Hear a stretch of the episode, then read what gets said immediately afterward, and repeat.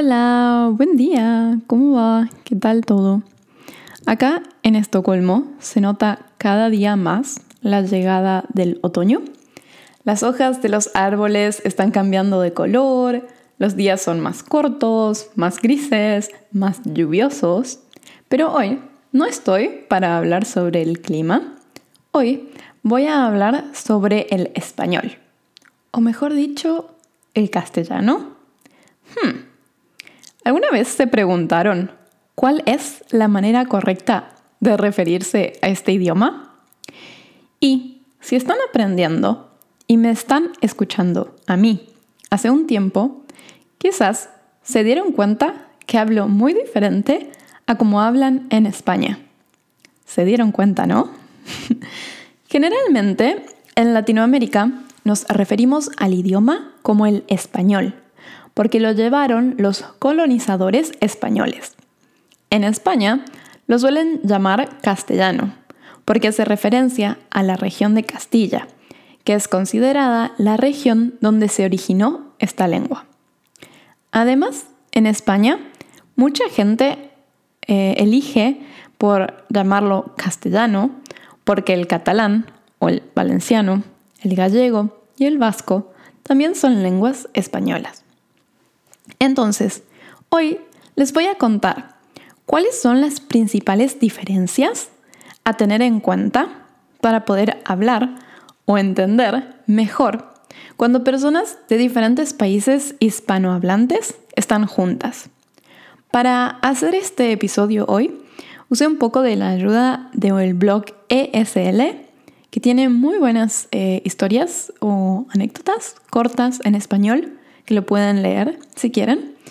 Y también un poco de mi experiencia personal hablando español como argentina y teniendo muchos amigos o amigas de Latinoamérica o España y comparando nuestra forma de hablar.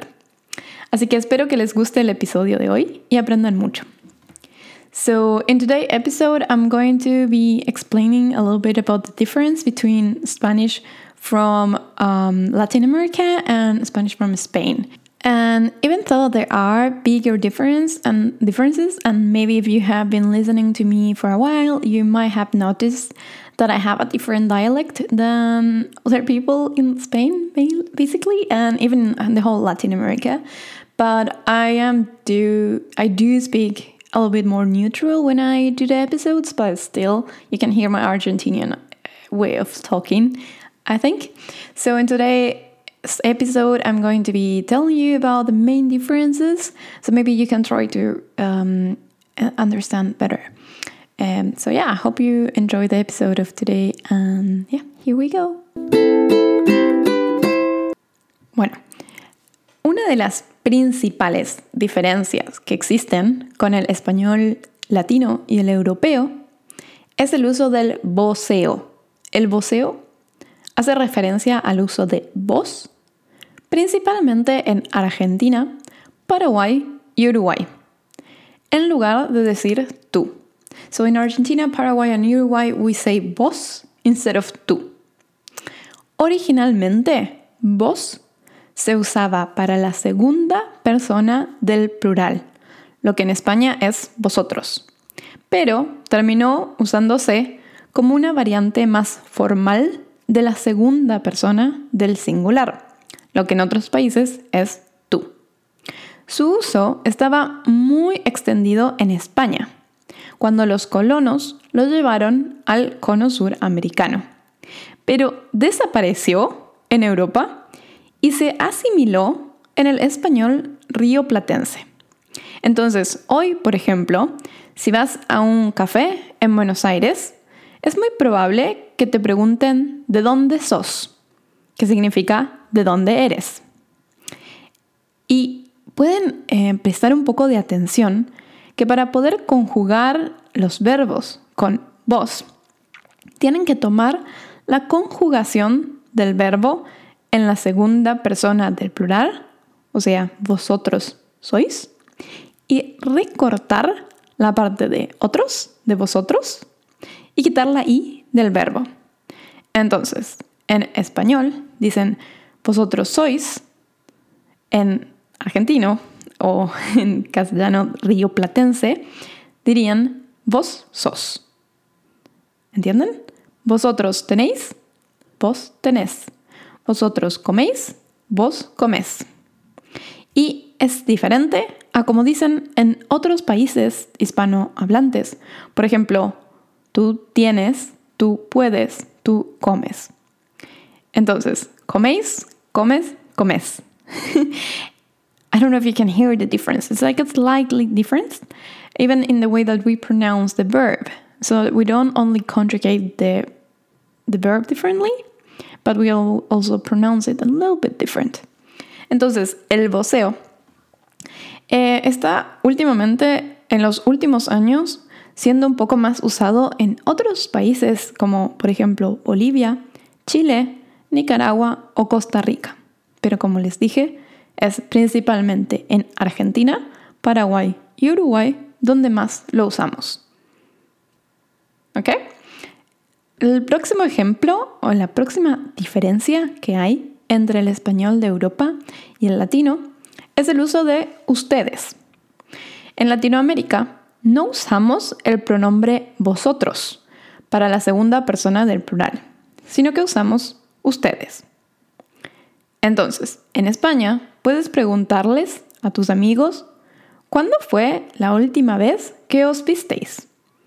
Pero mucha gente optaría por decir cuándo fue la última vez que se vieron, para sonar un poco más eh, formal.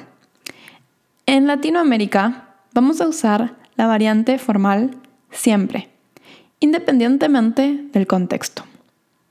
Ustedes también se usa en las Islas Canarias. Vosotros se utiliza en las Islas Baleares y la España peninsular. Así que, básicamente, si hablas español latino en España usando el formato ustedes, les vas a parecer muy formal y educado, pero igualmente te van a entender. Otra diferencia que tenemos es el vocabulario. Aunque en realidad el vocabulario es universal, no todo. Y esto también pasa, por ejemplo, en, el inglés, ¿no? Por ejemplo, eh, inglés de Estados Unidos, inglés de Australia, inglés de Nueva Zelanda. Hay pequeñas diferencias en cómo te puedes referir a algo, pero todos nos entendemos. So the third difference is the vocabulary, and this happens in all languages, not only in Spanish, like in English also, depending if you are talking American English or English from Australia, from New Zealand, from UK, you have like uh, sometimes certain words that you say differently. Así que hoy les voy a contar algunos términos que varían. Por ejemplo, en España dices teléfono móvil, en Latinoamérica decimos celular cell phone. En España dices ordenador. En Latinoamérica decimos computadora. De hecho, a veces una misma cosa puede decirse de varias maneras diferentes, no solo de dos. Por ejemplo, en España se dice bolígrafo, en Chile le dicen lápiz pasta y en Argentina decimos lapicera cuando hablamos de pen. Otro ejemplo muy claro de algo en Argentina es cómo llamamos a las strawberries. En Argentina decimos frutillas. En otros países las llaman fresa. Y una frutilla para otras personas de habla hispana es una fruta muy pequeña. Entonces, como les dije, hay diferencias en el vocabulario pero no más de lo que hay entre la diferencia en el inglés británico y estadounidense.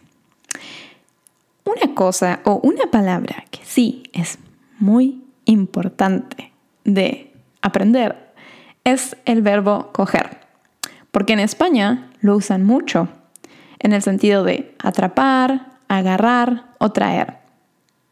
Pero, por ejemplo, en España puedes decir, voy a coger el bus Mientras que en Latinoamérica dirías, voy a tomar el bus. ¿Por qué? Es muy importante esta palabra, porque en América Latina, usualmente la palabra coger es una manera muy vulgar, vulgar de describir el acto sexual.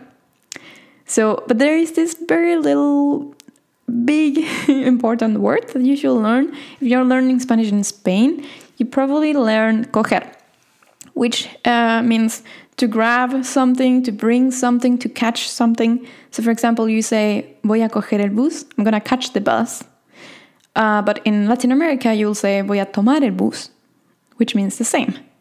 But because we don't use coger in South America, because it basically means to have sex in a very vulgar way. so just try to avoid this word if you are in Latin America. Y en último lugar tenemos la diferencia de la pronunciación. Aunque les dije cuando hablé del voceo, les expliqué un poco cómo pronunciamos diferente los verbos. Hay otras cosas que también varían, pero varían más de acuerdo al dialecto. Por ejemplo, en muchas partes de Centroamérica, la S es sorda o aspirada y a veces se comen alguna que otra sílaba. Por ejemplo, pueden escuchar o es muy normal decir, mañana empiezo a trabajar a las 8. ¿Mm? En vez de decir, mañana empiezo a trabajar a las 8. So, la S de las 8 es tragada. So one thing is that you don't really pronounce the S or you kind of like swallow the S. Eh, tenemos que ir al supermercado mañana. Tenemos que ir. Tenemos que ir. So you, you're just swallowing the, the S. You don't really say it. En Argentina y Uruguay pronunciamos la Y eh, y la doble L de una manera muy fuerte y es una particularidad que se conoce como reísmo o reísmo regilado. Yo no lo digo tanto, o sí, a veces, depende, em, pero creo que es, em, bueno, algo que nos caracteriza a los argentinos, es pronunciar la I muy fuerte. Por ejemplo, en frases como My name is Keila, yo me llamo Keila, instead of yo me llamo Keila. And the keys are in my pocket. Las llaves están en mi bolsillo. Las llaves están en mi bolsillo. so you see, like, we have this very strong sh sound. Y puede que la diferencia más evidente entre la pronunciación española y la latina sea el llamado ceseo, que es justamente lo opuesto a lo que sucede en Centroamérica. Los españoles acentúan más el sonido de la S en las palabras, pues que se le nota el acento a las leguas. Eso fue uh, very bad. That was a really horrible trial of me trying to speak like they speak in Spain. So in Spain, they actually do the opposite that uh, they do in, in Central America. So instead of swallowing the S, as they do in Central America, in Spain they put a lot of emphasis in the S. So you like It's very strong sound.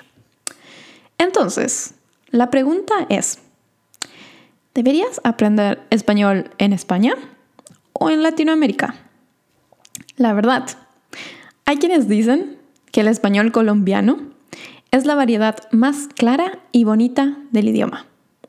Otros dicen que el español argentino es muy atractivo.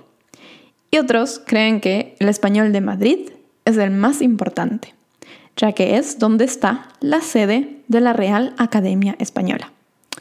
Yo creo que no debe ser una cuestión de aprender español europeo o español latino, sino que a la hora de elegir qué español aprender, debes pensar dónde vas a usar el español que estás aprendiendo, qué tipo de experiencia quieres vivir y con quiénes vas a hablar.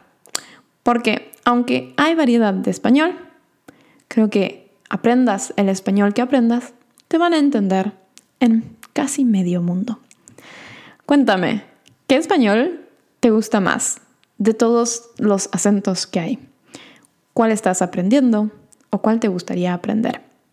A mí personalmente me gusta mucho cómo suena el colombiano y el venezolano porque me parecen de los acentos más neutros. Pero también el acento argentino es muy característico y muy fácil de reconocer. Usualmente a mí me dicen que tengo un acento bastante neutral también, pero como les dije en el episodio de hoy, a veces sale mi acento argentino. So let me know which uh, Spanish are you willing to learn? Do you want to try any specific accent in particular? I personally love how Colombian and Venezuelan Spanish sounds. I think it's the most um, natural, also like sexy and cute kind of accent.